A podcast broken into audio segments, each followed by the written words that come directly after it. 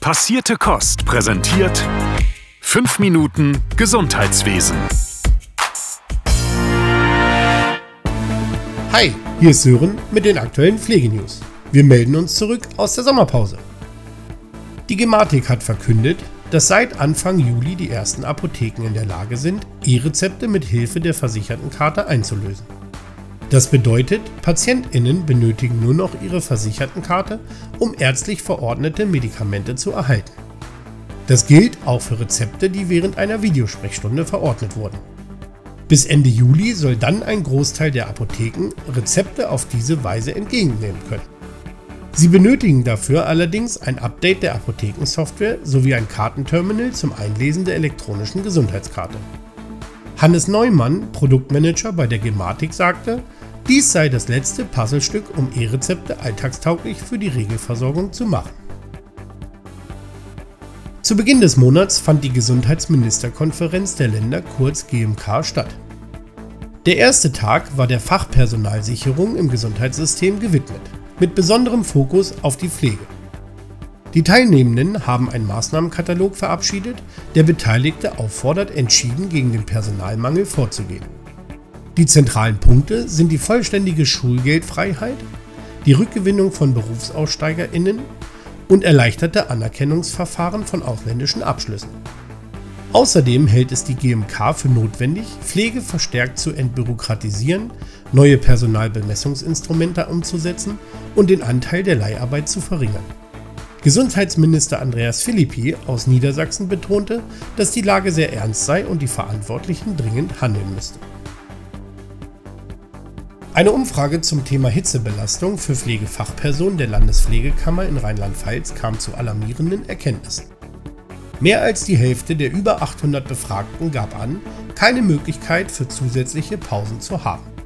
Außerdem gaben etwa 84 Prozent an, dass sie keine ausreichende Klimatisierung hätten und 45%, Prozent, dass sie selten Zeit hätten, ausreichend Wasser zu trinken.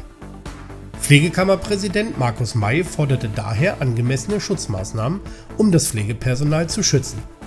Zu den Maßnahmen gehören die Gewährleistung einer angemessenen personellen Besetzung, Bereitstellung von Hitzepräventionsmaßnahmen wie Wasser- oder klimatisierte Räume, Einführung flexibler Arbeitszeiten und die Betonung des Klimaschutzes als essentiellen Aspekt.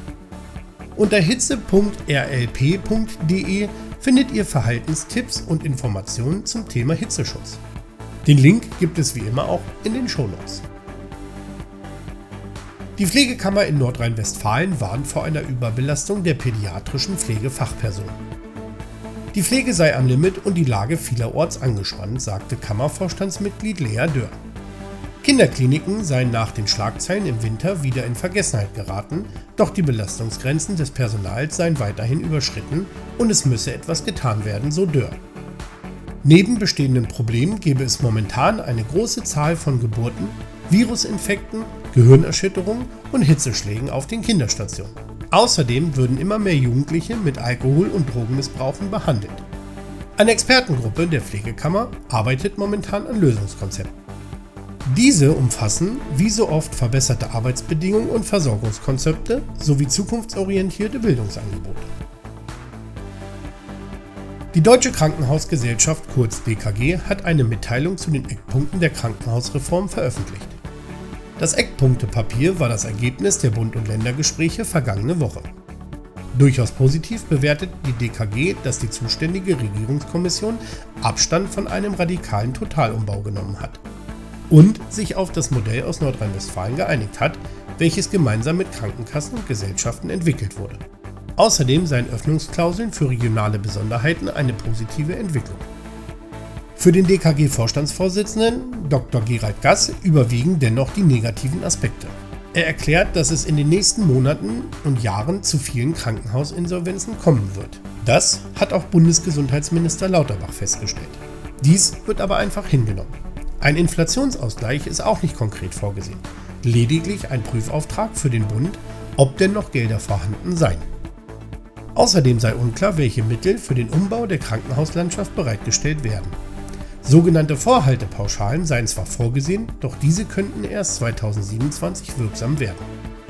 Und auch den Aspekt der Entbürokratisierung sieht die DKG kritisch. Diesbezüglich werden lediglich Absichtserklärungen genannt, aber keine konkreten Maßnahmen. Das Thema rund um die Krankenhausreform bleibt also spannend. Das war's von mir. Bis nächste Woche, euer Sören von Passierte Kost. Passierte Kost. Pflegethemen mundgerecht angereicht. Ein Podcast von Noventi Care.